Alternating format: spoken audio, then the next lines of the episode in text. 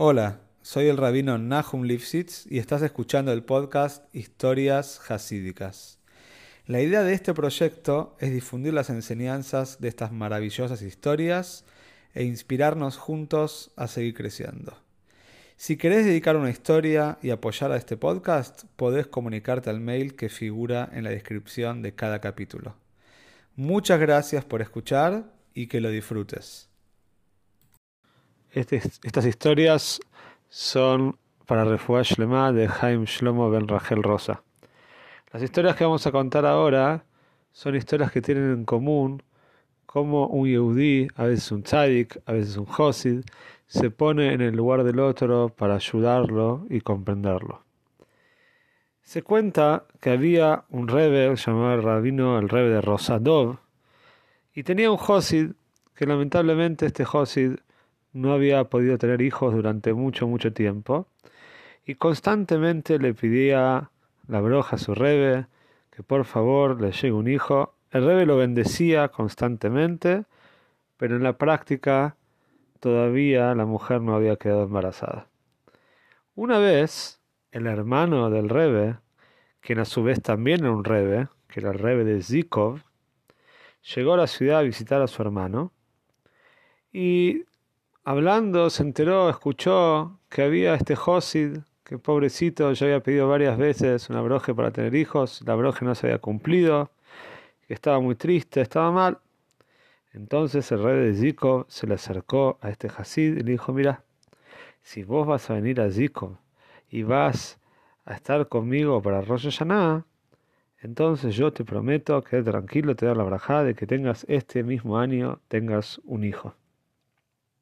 Y así fue. Esta es la bendición que recibió.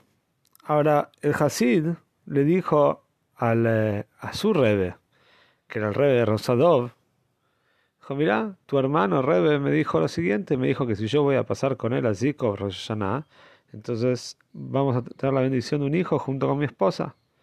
Entonces el rebe de Rosadov le dijo, mira, si mi hermano te aseguró esta brajá, entonces quédate tranquilo que se va a cumplir a mí me parece que tenés que ir Roshaná con mi hermano a la ciudad de Zikov. Pero llegó Roshaná, el rebe de Rosadov empezó a ver a todas las personas, a todos los Hasidim que habían llegado al Shul para Roshone, y de repente grande es la sorpresa cuando lo ve a este Hasid que debería haber estado en Zikov para recibir la brajá, la bendición de tener un hijo. Entonces el rey se le acercó y le dijo, pero ¿qué pasó? Tendrías que estar en Zikov. Mi hermano te hizo una promesa muy, pero muy importante que estás esperando hace tanto tiempo. El Hasid le dijo, mira, Rebe, es verdad, pero estuve pensándolo bien. Y la verdad es que yo estoy pidiendo esta brajada hace muchos, muchos años. Vos sos un tzadik muy grande. Y la brajada no se cumplió. Si de repente voy a ir a lo de tu hermano, al Rebe de Zikov, y paso a con él y la verajá se cumple y tengo un hijo, entonces ¿qué va a decir la gente? Que el rey de Rosadov no es tan tzadik, no es una persona tan recta, y por eso la verajá de él no se cumple. Pero el hermano, el rey de Zikov, él sí que es un tzadik verdadero, de él sí las brojes se cumplen todas. Entonces la gente va a dejar de venir a vos, a Rosadov, para irse a Zikov. Esto le dijo José, dijo, la verdad es que prefiero por ahora no tener un hijo, pero no quiero avergonzar al Rebe y que la gente piense mal del Rebe. Cuando el Rebe de Rosadov escuchó estas palabras, se quedó muy pero muy movilizado, muy emocionado, dijo, mirá, si ese es el caso por el, motivo por el cual no viajaste a la ciudad de Zikov, yo te prometo que este mismo año vas a tener un hijo. Y así fue.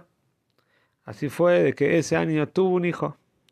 Y cuando le preguntaron al rey de Rosadov por la historia, dijo, él dijo lo siguiente, no piensen que yo soy un rebe que hago milagros, y no piensen que mi brajá fue la que trajo a este chico al mundo. No, de ninguna manera.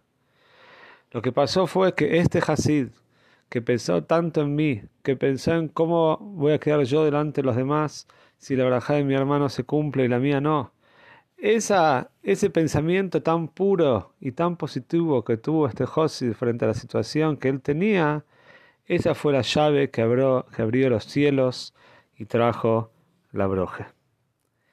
Otra historia también hablando sobre pensar en el otro, en cómo el otro se siente y, ponerse en su lugar. Se encuentra también que una vez en Gaol de Vilna estaba sentado en la suká estudiando muy pero muy concentrado y se acercó una persona que entró a la suká y quería hablar, quería conocer al Gaón, quería saludarlo. Pero el Vilna Goen estaba tan pero tan absorto en los estudios, tan concentrado, que ni siquiera se dio cuenta de la presencia de este hombre.